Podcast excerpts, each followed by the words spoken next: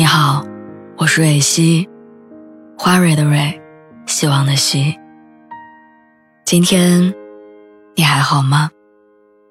你可以在微信公众号和微博中搜索“蕊希”，每天晚上我都会用一段声音陪你入睡。听完今天的故事，祝你晚安，做个好梦。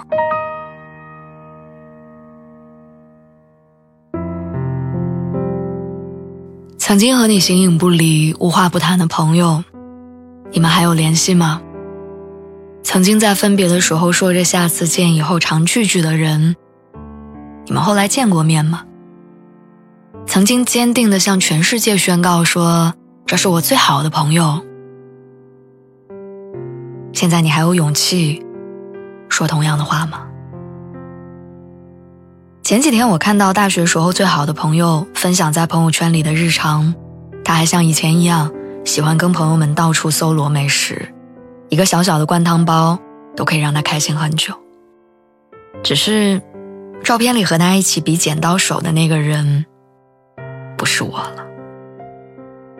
我想酸溜溜的评论一句：“你都快把我忘了。”但后来只是默默的点了个赞。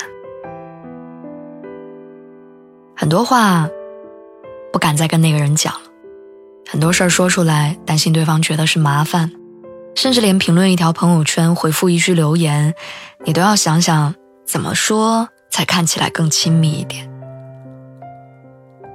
其实不是那个人不重要了，当他有一天如果遇到什么困难，我们还是会第一时间出现在他身边。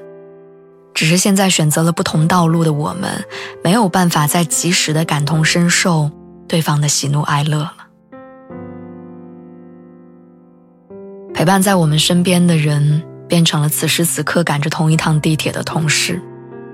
你们午休的时候一起聊天，下班之后一起约饭吃火锅。你们聊着公司的八卦，也倾诉压力、焦虑。陪伴在我们身边的人变成了合租的室友，加班回家的晚上，他总会为你留盏灯。你们休息的时候会一起去超市采购，回家一起摸索着做饭，一起靠在沙发上敷面膜、看综艺。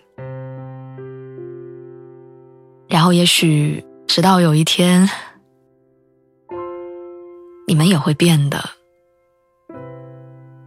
再如现在这般的亲密，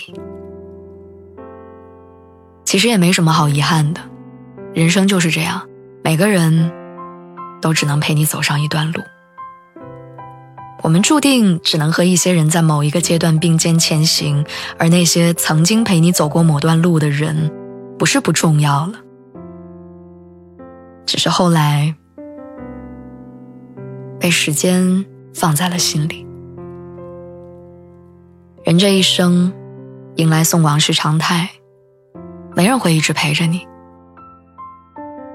但总有人会陪着你。